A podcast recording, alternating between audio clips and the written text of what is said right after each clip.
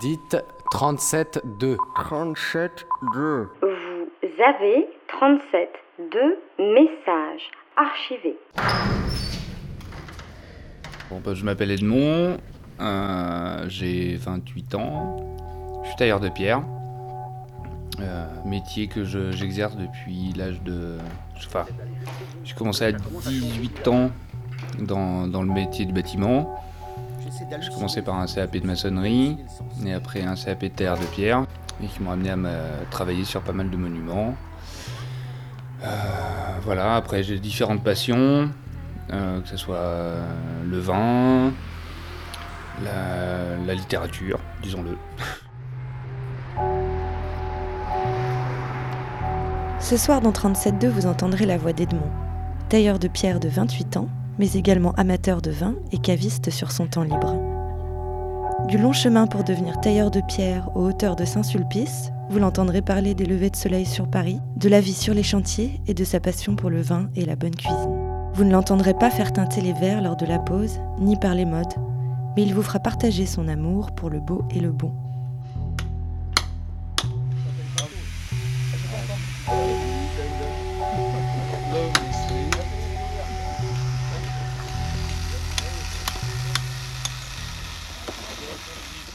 Alors devenir tailleur de pierre, c'est un long, c'est un long, euh, un long chemin. Je dirais, c'est que comme m'ont dit pas mal d'anciens, c'est au moins quasiment 10 ans d'expérience. On ne devient pas tailleur de pierre du jour au lendemain. C'est pas ton CAP qui va te faire que tu vas devenir tailleur de pierre, c'est ton expérience.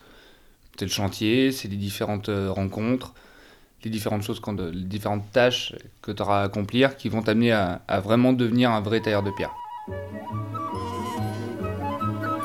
Diabélix, tu viens manger le sanglier avec moi Encore deux menhirs à livrer et puis j'arrive.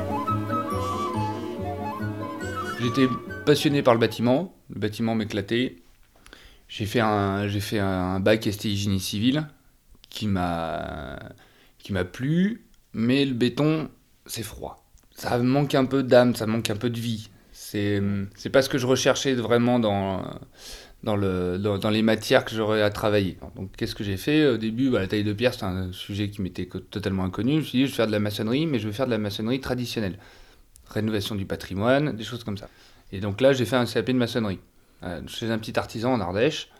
Et du coup, je me trouve à travailler chez un tailleur de pierre. Donc dans l'équipe de maçonnerie, tous les matins, on part avec le camion du dépôt, on va sur le chantier, on fait la pause, on fait la retable, euh, enfin vraiment rénovation du patrimoine. Mais à côté de ça, à l'atelier, au dépôt, il y a des gars qui taillent des pierres. Tous les matins, tous les soirs, je les vois en train de taper des cailloux. Et moi, tous les matins, je vois les gars et ça m'intéresse, quoi. Ça me, ça me... Il y a un petit quelque chose qui me dit, ouais, ça, ça peut être ça, ça a l'air bien marrant, quoi. Ça a l'air bien cool, ça a l'air assez passionnant, quoi. Ni une, ni deux, je demande à mon patron, euh, compagnon du Tour de France, machin, est-ce que il y a moyen, là, pendant mon apprentissage, qu'un jour je taille de la pierre? Essayez, au moins essayez. Ah, le mec, ça lui a tilté cash. Ah, il m'a pas laissé le temps de réfléchir. hein. Une semaine après, j'étais à l'atelier, on m'a mis devant un bloc de granit, une vieille boule, un truc infâme, et on m'a dit, bah là, il faut que tu tires, là-dedans, il faut que tu sortes un bloc. Ça apprend les gestes, ça apprend les, gestes de base, quoi. Dégaucher un caillou, dégaucher une face, faire, un- bah, faire le six faces, quoi. Ce qu'on appelle un six faces, c'est-à-dire que c'est un cube, six faces d'équerre, et ça, c'est la- c'est le, premier, euh, c'est le premier exercice du tailleur de pierre. Après, j'ai décidé de monter à Paris pour faire mon CAP de tailleur de pierre. Donc là, par contre, c'est une vraie école. On apprend le dessin, la stéréotomie, on apprend euh, la, taille. On nous voit comme des artistes. Ok, il y a un côté très artistique. Il faut avoir du goût, il faut apprécier, il faut avoir un œil qui apprécie euh, par rapport au bâtiment sur lequel on travaille façon à adapter vraiment le, le style et tout ça. Mais après, ça reste très technique. C'est des étapes euh, claires et nettes. Épanelage, moulure, mise à l'équerre, euh, voilà, on relie les, on relie les points, c'est euh, très technique, c'est de la géométrie. hein. Ô bâtisseur de cathédrales, il y a tellement d'années, tu créais avec des étoiles des vitraux hallucinés, flammes vives, tes ogives s'envolaient au ciel léger. Et j'écoute sous tes voûtes l'écho de pas inchangés, mais toujours à tes côtés. Mon plus beau chantier, ah, je crois que bah y a pas de doute, hein, c'est euh, l'église Saint-Sulpice que j'ai fait, euh, que j'ai eu la chance de, travailler. J'étais apprenti, mon, j'ai eu la chance de faire un apprentissage magnifique où j'ai été, euh, je suis arrivé euh, le premier jour de mon apprentissage sur l'église Saint-Sulpice j'y ai passé deux ans et demi. Voilà. Et ça, c'était un chantier absolument extraordinaire. C'était l'un des plus gros chantiers euh, d'Europe à l'époque. Alors pourquoi mon plus beau chantier? Déjà le monument, le, enfin, le monument en lui, en lui-même, quoi, qui était absolument extraordinaire. Une hauteur complètement dingue. On était à 70 mètres de haut. On monte par le lift, un petit ascenseur juste euh, sur une petite crémaillère de 10 cm qui, nous grimpe, qui nous grimpe à 70 mètres de haut dans une cage en ferraille. Sur le coup, c'est un peu, un peu impressionnant, mais après, on y prend un plaisir fou. Enfin, moi, il n'y a pas un matin où je suis monté où euh, j'ai pas eu un petit, pincement au cœur en me disant Waouh, je suis en train de monter sur les toits de Paris.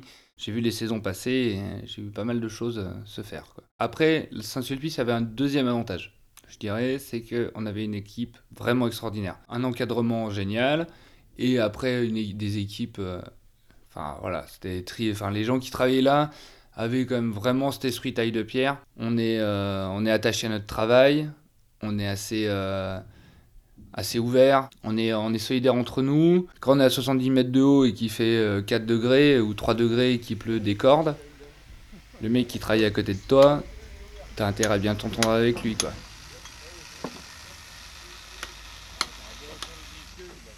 Ouais, la taille de pierre, euh, c'est assez, euh, c'est, assez ingrat d'une certaine manière.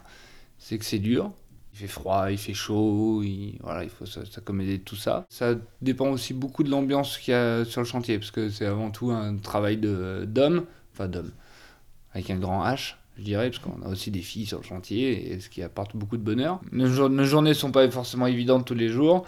Quand on fait une journée de disqueuse ou une journée de, de débit, euh, on porte de la pierre, machin et tout.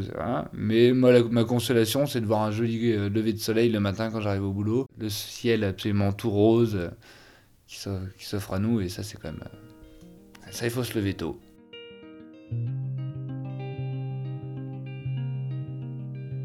What did you owe? What did you owe? What a two? Two carved spoons, carved two spoons out of wood. From the same tree, from the same bowl, the same school.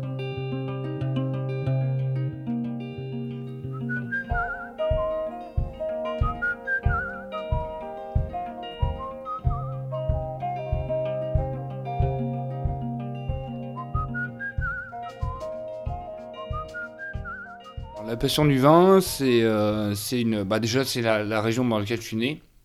Je suis né en Ardèche, dans le Nord-Ardèche, au milieu de Saint-Joseph, Côte-Rôtie, Condrieu, des terroirs magnifiques. Et après, le vin, bah voilà, après, c'est des rencontres.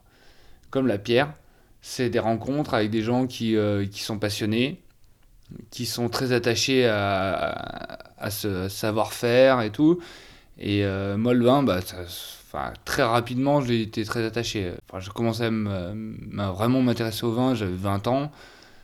J'allais dans les, j'allais visiter les vignerons. euh, Et le fait de, rencontrer tous ces gens, tous ces vignerons qui sont des gens passionnés, qui aiment beaucoup transmettre leur savoir, qui aiment travailler leurs produits et euh, qui, en- qui arrivent à en tirer vraiment la quintessence, qui aiment vraiment tirer le, le meilleur.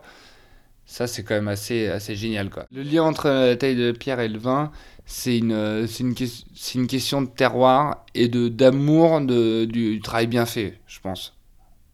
Et ça, ça a été assez primordial. Et après, le côté euh, gastronomique et tout, il n'y a pas eu de doute. Je suis dans une famille où on mange bon, on aime bien manger, des bons produits qui viennent, euh, on sait d'où ils viennent. Et euh, voilà, c'est pareil pour une belle, belle pierre. La pierre, elle vient pas de n'importe quel endroit. On, on, adapte la pierre euh, au patrimoine euh, qui nous, est, euh, qui nous est donné. Et avec ça, on arrive à faire des choses extraordinaires. Au début, j'étais euh, client dans une très jolie cave que j'aimais beaucoup, avec quelqu'un que j'ai rencontré, Olivier, quelqu'un très passionné, jeune et qui m'a beaucoup plu. Je suis devenu un client très habituel, jusqu'au jour où on m'a proposé de faire des extras. J'ai dit, bah, ça c'est la chance de ma vie, c'est génial. Il faut pas que je passe à côté de ça, quoi. C'est pas possible. Maintenant, ça fait deux ans et demi que... Non, euh, un an et demi que je fais ça. Un an et demi que je, suis, euh, que je travaille dans cette cave.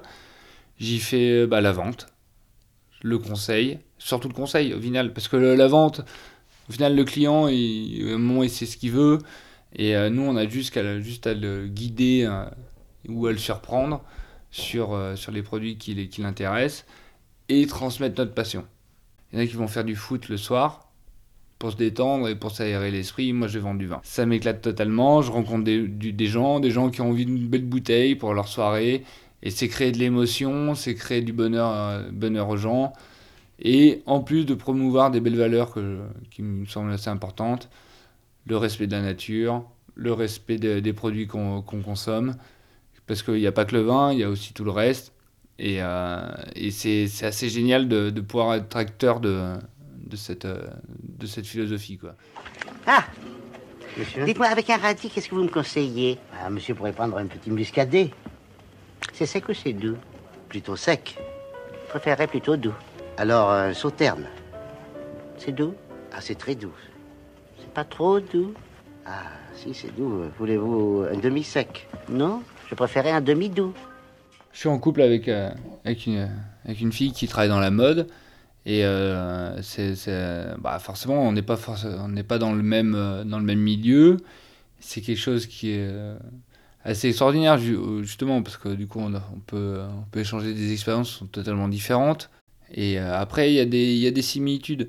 C'est-à-dire qu'au niveau technique, au niveau des, des, de la création d'un vêtement, tout ça, au niveau esthétique, on se rejoint sur pas mal de choses.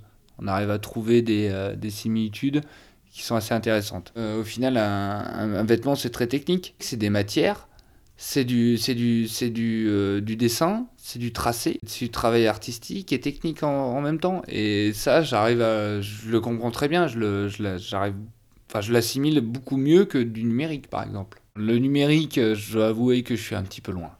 Hein. Clairement, quand les gens me disent qu'ils font de la maintenance de site internet, je regarde le mec avec un regard, je lui dis bon bah écoute, bah, c'est bien, ça a l'air cool, mais j'en ai aucune idée de quoi il me parle quoi.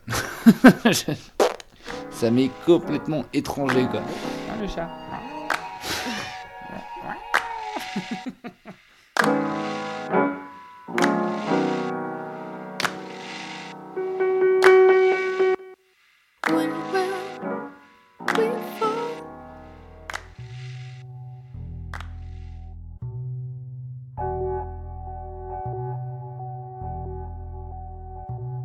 venez d'entendre Edmond dans 37.2, un portrait réalisé par Hélène que vous pouvez réécouter et podcaster sur radiocampusparis.org.